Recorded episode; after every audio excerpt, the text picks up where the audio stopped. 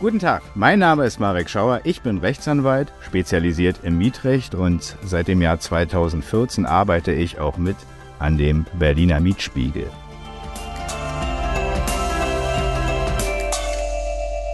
Das Thema heute ist, wie senke ich meine Miete? Das ist für sich genommen erstmal etwas Merkwürdiges, dass man in einem Vertragsverhältnis einen eigentlich vereinbarten Preis einfach im Nachhinein, nachdem man einen Vertrag geschlossen hat, einfach absenken kann. Das ist etwas Neues und ich möchte einfach mal einsteigen mit einem Fall aus meiner Praxis, bei dem ich für eine Mieterin aus Berlin-Lichtenberg eine Mietreduktion von 597 Euro auf am Ende ca. 342 Euro durchgesetzt habe. Und das soll mal als Fallbeispiel dafür gelten, dass es sich lohnt, tatsächlich auch äh, im Kampf gegen den Vermieter auf dessen Kosten einen Gerichtsfall durchzuziehen, um am Ende des Tages doch immerhin über 250 Euro monatlich sparen zu können und sich davon gegebenenfalls sehr viel schönere Dinge leisten zu können, als das Geld in den Rachen des Vermieters zu stecken. Was war passiert? Die Mieterin kam zu mir in die Mieterberatung und erklärte mir, sie hatte eine 47 Quadratmeter Wohnung.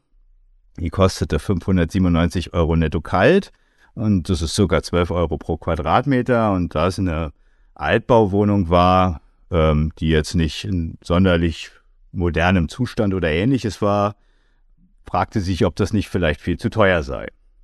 Daraufhin sagte ich ihr, ja, das gucken wir uns mal näher an und errechnete mit Hilfe des Berliner Mietspiegels eine mögliche Nettomiete von circa 330 Euro waren es da und dort habe ich gesagt, gut, das müssen wir jetzt dem Vermieter schreiben und ihn darum bitten, ob er jetzt äh, sich damit einverstanden erklärt, dass von nun an die Miete nur noch 342 Euro kosten sollte. Da kam gar nichts, sodass wir zu dem Ergebnis kamen, gut, wenn da nichts kommt, dann müssen wir offensichtlich vor Gericht gehen, um abzuklären, dass die Miete zu senken ist und gegebenenfalls auch für die bisher überzahlte Miete tatsächlich die, diese natürlich auch entsprechend zurückzuverlangen.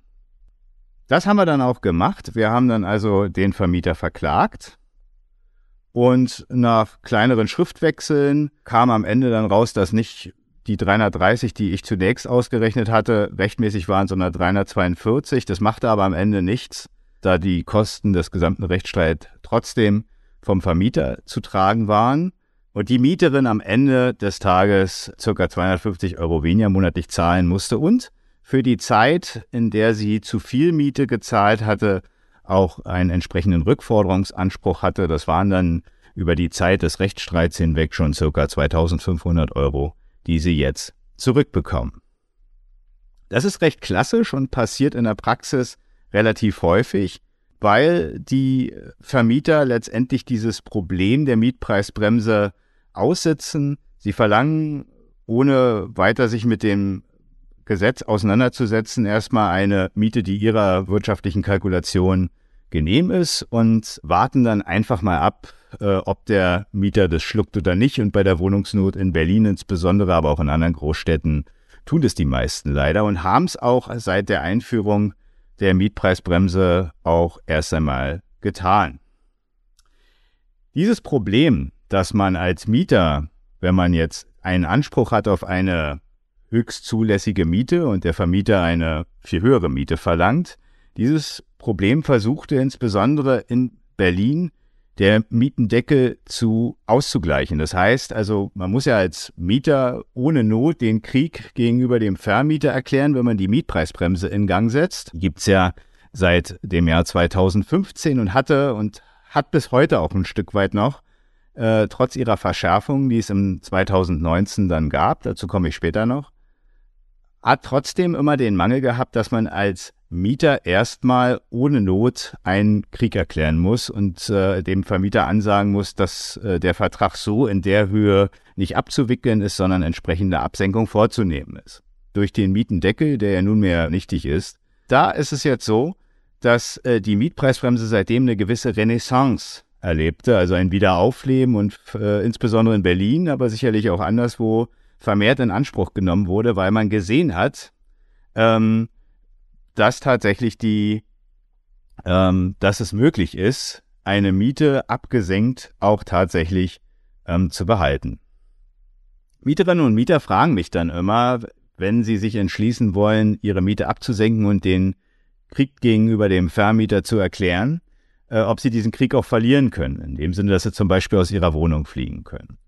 Und äh, da muss man äh, fairerweise zum einen natürlich sagen, dass bestimmte Vermieter dann in solchen Fällen immer wieder mit Eigenbedarf drohen. Eigenbedarf, was ist das eigentlich? Das ergibt sich aus dem Gesetz. Danach heißt es, ein berechtigtes Interesse des Vermieters an der Beendigung des Mietverhältnisses, das meint die Kündigung, liegt insbesondere vor, wenn der Vermieter die Räume als Wohnung für sich, seine Familienangehörigen oder Angehörige seines Haushalts benötigt. Da muss man ein bisschen aufpassen, aber da muss man auch genauer hinschauen, äh, ob das jetzt wirklich ein vorgetäuschtes Manöver ist, äh, weil äh, derjenige möglicherweise äh, sehr viele Wohnungen hat, die teilweise auch immer mal wieder leer standen und äh, die Möglichkeit immer gehabt hätte, äh, in eine dieser Wohnungen zu ziehen, dann dürfte das eher ein vorgetäuschter Eigenbedarf sein oder wenn behauptet wird, ähm, dass die Tochter in Berlin studieren will und äh, möglicherweise gibt es diese Tochter gar nicht oder sie ist längst fertig mit dem Studium. Da muss man dann gegebenenfalls etwas Recherche aufwenden, aber das sind dann schon eher die äh, am Rande der Strafbarkeit äh, befindlichen Manöver der Vermieter. Ähm, regelmäßig sind Vermieter eher dabei, äh, ein, eine Rüge, dass Miete zu hoch ist, dann doch äh, eher aussitzen zu wollen. Und dann muss man das so beantworten wie in dem gerade von mir geschilderten Fall. Ähm, wichtig ist äh, vor allen Dingen, dass man, wenn man diese Mietpreisbremse zieht, sich eigentlich gut von jemand beraten lässt, der darauf spezialisiert ist.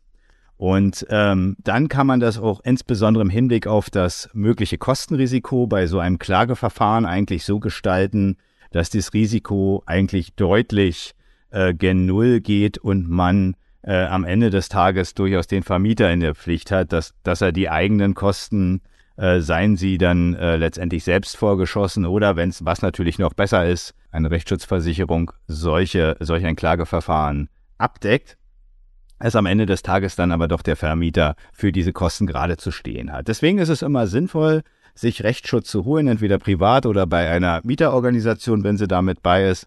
Ähm, da sollte man sich informieren, weil dann hat man natürlich letztendlich kein Kostenrisiko und man sollte insbesondere, um da jetzt nicht die Retourkutsche einer Kündigung oder so zu kassieren, immer darauf bedacht sein, selbst wenn man weiß, dass man im Recht ist und eine geringere Miete zu zahlen hätte, dass man dann tatsächlich erstmal die volle Miete pünktlich und vollständig unter Vorbehalt bezahlt. Das rate ich immer meinen Mandantinnen und Mandanten. Und das hat sich in der Praxis eigentlich immer ganz gut bewährt, weil dann letztendlich ein kündigungsrelevanter Rückstand nicht entstehen kann und man dann ganz entspannt erstmal das Geld, was man ohnehin für die Miete hätte erstmal ausgeben müssen nach dem Vertrag, auch wenn es nicht rechtens ist, erstmal dann halt bezahlt und dann äh, parallel praktisch die Miete entweder außergerichtlich oder im Zweifel gerichtlich absenkt. Ein kündigungsrelevanter Mietrückstand. Was ist das eigentlich? Das lässt sich vielleicht am besten an einem Beispiel festmachen. Abstrakt kann man aber erstmal vorweg schicken, ein kündigungsrelevanter Mietrückstand ist eine brutto warm Monatsmiete plus 1 Cent. Also am Beispiel, man hat eine Netto-Kaltmiete von 500 Euro, man zahlt 100 Euro kalte Betriebskosten, 100 Euro warme Betriebskosten, Vorschüsse und hat dann praktisch zusammen eine brutto warme Monatsmiete von 700 Euro. Wenn ich jetzt zum 3. Mai, der ein Mittwoch beispielsweise ist, und damit der dritte Werktag des Monats, und an diesem Tag ist die jeweilige Miete, in dem Fall jetzt im Mai, fällig. Und wenn ich am 3. Mai an einem Mittwoch 700 Euro, obwohl sie fällig sind, nicht zahle, habe ich, so ich nicht vorher schon Miete möglicherweise nicht gezahlt habe, noch keinen kündigungsrelevanten Mietrückstand. Da kann also nichts passieren in der Regel, wenn man nicht schon vorher Mietschulden hatte, wenn man mal einen Monat nicht zahlt. Problem ist allerdings, wenn jetzt am 3. Mai schon aus dem April noch 100 Euro fehlen oder auch nur ein einziger Cent, dann ist dem, mit dem Zeitpunkt, wo ich am 3. Mai eine fällige Miete habe und diese nicht zahle, ist in dem Moment ein kündigungsrelevanter Mietrückstand aufgelaufen. In meinem Beispiel also die 700 Euro aus dem Mai und der eine Cent oder meinetwegen die 100 Euro aus dem April. Und in dem Moment kann ich schon fristlos als Mieter gekündigt werden. Der Fall zeigt ganz gut, mit welchen Mitteln man sich auf der einen Seite äh, durchaus erfolgreich gegen den Vermieter zur Wehr setzen kann, um seine Miete abzusenken. Gleichzeitig offenbart er allerdings auch Widersprüche und Probleme der 2015 eingeführten Mietpreisbremse, denn gegen den Vermieter ohne Not einen Krieg zu erklären, indem man ihn rügt, dass der Vertrag eine zu hohe Miete enthält, das ist tatsächlich ein, auch in der Regel eine psychologische Hürde, die nicht jeder Mieter so von sich aus überspringt. Das ist zwar etwas verschärft worden mittlerweile, allerdings nach wie vor immer noch ein großes Problem, dass Mieter sich teilweise nicht trauen, die Miethöhe zu kritisieren und dem Vermieter gegenüber das mitzuteilen. Insbesondere, weil sie eben Sanktionen befürchten, weil dann auch durchaus mal der Vermieter, wenn die Heizung ausfällt, dann nicht so schnell kommt oder ähnliches und daher davon Abstand nehmen. Diese Probleme und die auch immer wieder von Mieterorganisationen gegenüber der schwarz-roten Regierung, die das eingeführt hat, ähm, gegenüber kritisiert und entsprechend bemängelt wurden, diese Probleme wollte in Berlin die Regierung durch den sogenannten Mietendeckel ausgleichen bzw. abstellen. Was hat sie da getan? Ja, sie hat zum einen äh, den einen sogenannten Mietenstopp eingeführt. Das bedeutete im Resultat, dass die Mieten ab dem Stichtag 18. Juni 2019 eingefroren wurden und nicht mehr erhöht werden durften, beziehungsweise eine höhere Miete nicht mehr gefordert werden durfte. Das juristische Detail erspare ich jetzt an der Stelle.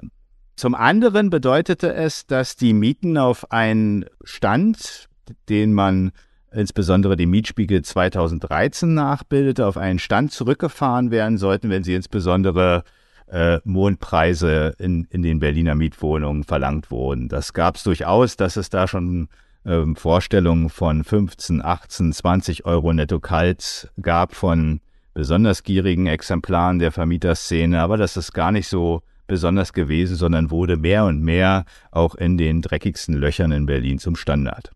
Insbesondere deswegen kam man zu dem Gedanken, dass die Vermieter, und zwar strafbewehrt, das ist wichtig, strafbewehrt äh, die Mieten von sich aus absenken mussten, und zwar auf die vom Mietendeckel vorgegebenen Höchstwerte oder Obergrenzen, wie sie im Gesetz genannt wurden. Daran haben sich die Vermieter dann auch teilweise halten müssen und die Berliner Mieterinnen und Mieter waren natürlich davon äh, zunächst erstmal auch begeistert, weil da teilweise mittlere, höhere oder auch kleinere dreistellige Beträge in der Regel durchaus ähm, die Miete ab, abgesenkt wurde. Und, das ist das Schöne, das musste der Mieter dann im Unterschied zur Mietpreisbremse nicht erst geltend machen. Ganz im Gegenteil, der Vermieter musste es von sich aus machen und machte er es nicht von sich aus. Dann waren die Bezirksämter gehalten, ähm, entsprechende Ordnungswidrigkeitenverfahren einzuleiten, also Bußgelder, ähm, durchaus in erheblicher Höhe, die wirtschaftlich dann schon ganz schön in die Taschen der Vermieter griffen und dadurch äh, diese auch durchaus nötigten, den Mietpreis auf die Obergrenzen abzusenken. Das ist alles Schnee von gestern und Rechtsgeschichte mittlerweile, weil das Bundesverfassungsgericht das dies Jahr dann dieses Gesetz als nichtig erklärt hat ähm, führte aber in der Folge dann doch dazu, dass die Mieterinnen und Mieter auf den Gedanken kamen, na, da gab es ja noch diese Mietpreisbremse, denn die wurde tatsächlich vom Bundesverfassungsgericht als rechtmäßig äh, erklärt.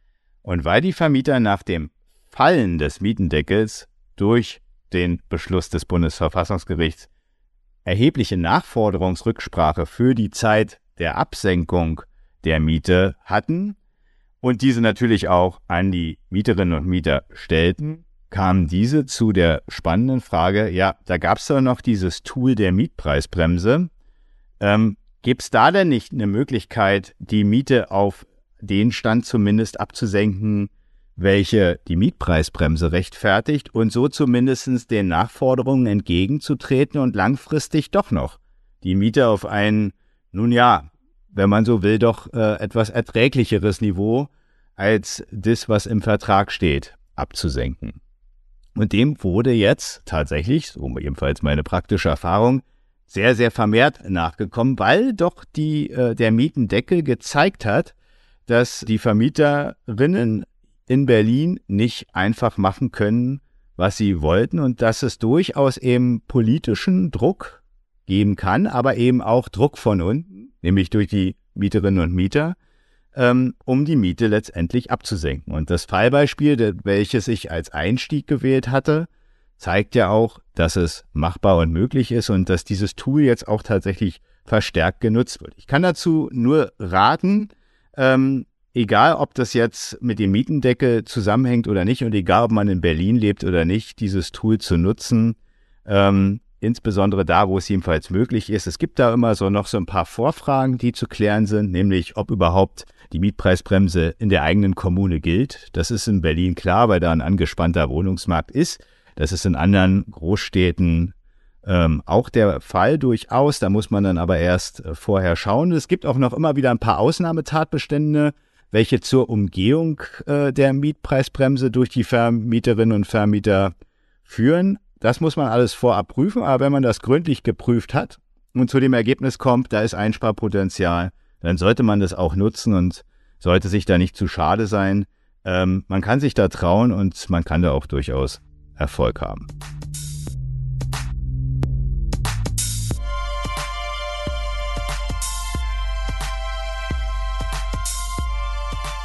Zum Abschluss jetzt noch ein kleines Schmankerl auch aus meiner Praxis. Ebenfalls ein Fall der Mietpreisbremse, der allerdings vor dem Amtsgericht Köpenick stattgefunden hat, auch tatsächlich in die zweite Instanz vor das Landgericht Berlin ging, der aber auch positiv ausging. Und der nochmal eine Neuerung der Mietpreisbremse, die erst seit 2019 für seit 2019 abgeschlossene Mietverhältnisse äh, Bedeutung erlangt. Das ist nämlich die Frage der sogenannten Auskunftspflichten der Vermieter. Was ist damit gemeint? Es gibt Ausnahmetatbestände, äh, mit denen Vermieter versuchen können, Ansprüche von Mieterinnen und Mietern in Bezug auf die Absenkung ihrer Miete zu torpedieren. Was ist damit gemeint? Sie können zum Beispiel sagen, dass Ihre Wohnung äh, besonders hochwertig modernisiert wurde und deswegen einem Neubau gleichzustellen ist, denn die Mietpreisbremse gilt für Neubauten nicht. Neubauten, das sind äh, bezugsfertige Wohnungen äh, seit ca. 2014. Und im Mietpreisbremsenrecht gibt es dann eben die Ausnahme, dass wenn man sehr hochwertig äh, modernisiert hat, das bedeutet etwa die Kosten für ein Drittel eines Neubaus etwa auf dieser einer solchen Wohnung aufgewandt hat, dann ist, ist die Mietpreisbremse nicht geltend, weil man eben sagt, das ist einem Neubau gleichzustellen. Da muss man mal genau hinschauen, weil Vermieter dann gerne immer äh, einmal das, das Klo neu machen und die Wände streichen und, und einmal die Dielen im Wohnzimmer abschleifen schleifen und dann meinen, äh, da haben sie jetzt tatsächlich besonders modernisiert. Da sollte man sich nicht ins Boxhorn jagen lassen und das genau prüfen, ob da wirklich eine Ausnahme vorliegt. Und dann ist noch eine zweite Ausnahme, mit der Vermieter immer versuchen, äh, Ansprüche von Mieterinnen und Mietern entgegenzutreten, indem sie sagen, na ja, ähm, ist ja schön, dass du hier sagst, äh, wir sollen die Miete absenken. Was ist eigentlich eine Mietpreisbremsenkonforme Miete? Das ist im Gesetz etwas schwierig beschrieben. Dort steht letztendlich, dass äh, die Mietpreisbremsenkonforme Miete die ortsübliche Vergleichsmiete plus 10% sein soll. Das klingt jetzt erstmal sehr verschlüsselt, äh, es ist aber relativ einfach zu erklären. Wenn es in eurer Kommune einen sogenannten Mietspiegel gibt, im besten Fall einen qualifizierten. Qualifiziert heißt, der ist dann nach besonderen wissenschaftlichen Standards erstellt und gibt die ortsübliche Miete, also die bei euch in der Regel gezahlt wird, möglichst genau wieder.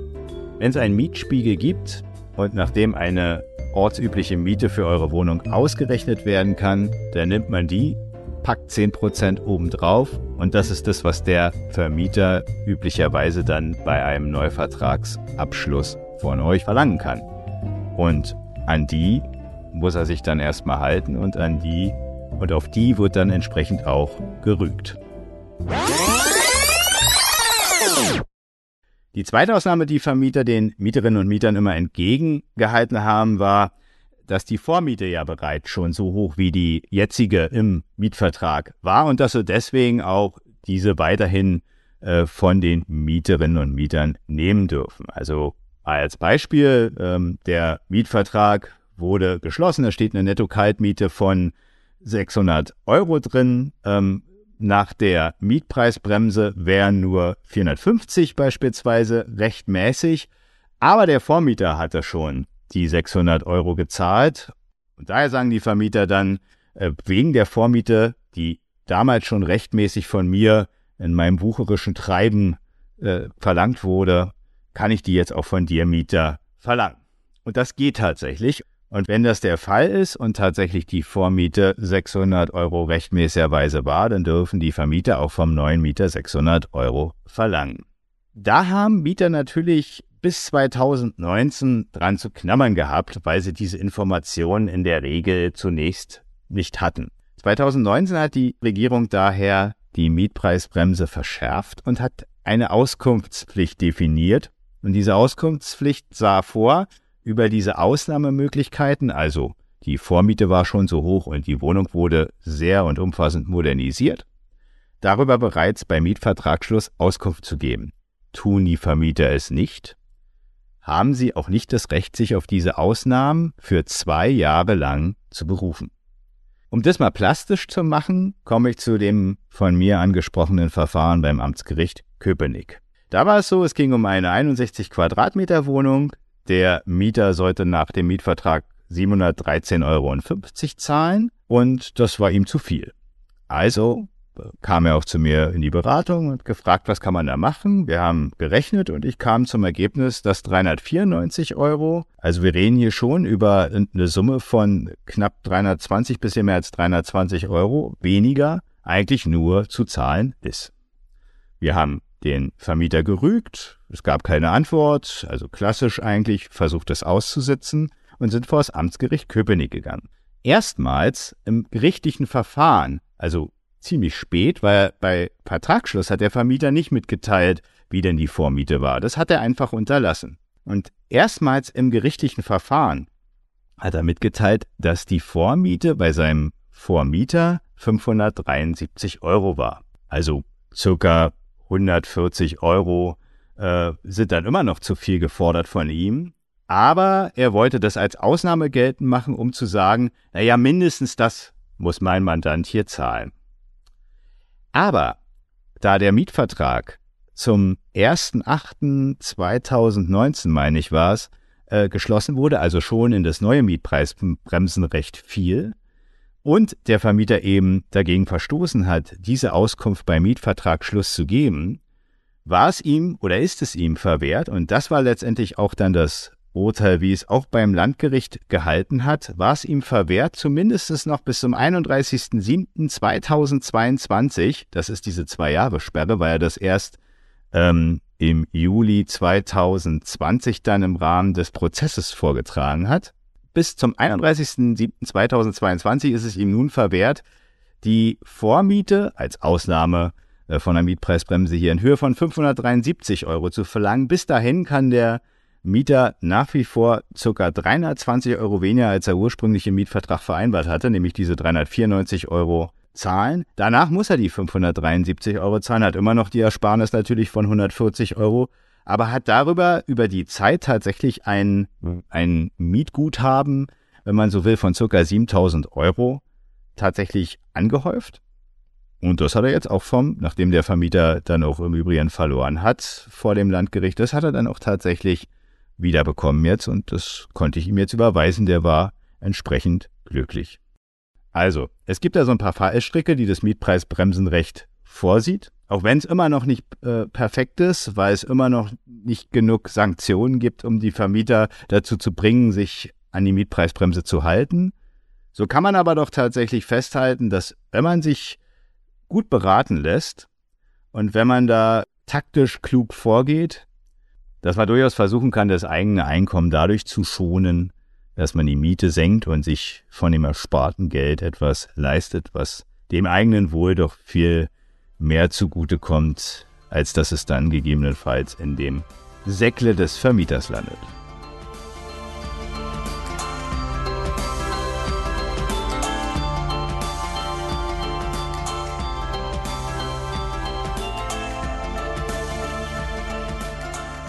Vielen Dank fürs Zuhören. Ich hoffe, ich konnte die eine oder andere Frage zur Mietpreisbremse, die sich vielleicht immer mal wieder gestellt hat, klären oder auch einen Schwung an Mut liefern, diese Mietpreisbremse in Anspruch zu nehmen und zu ziehen, um mal bei dem Bild der Bremse zu bleiben.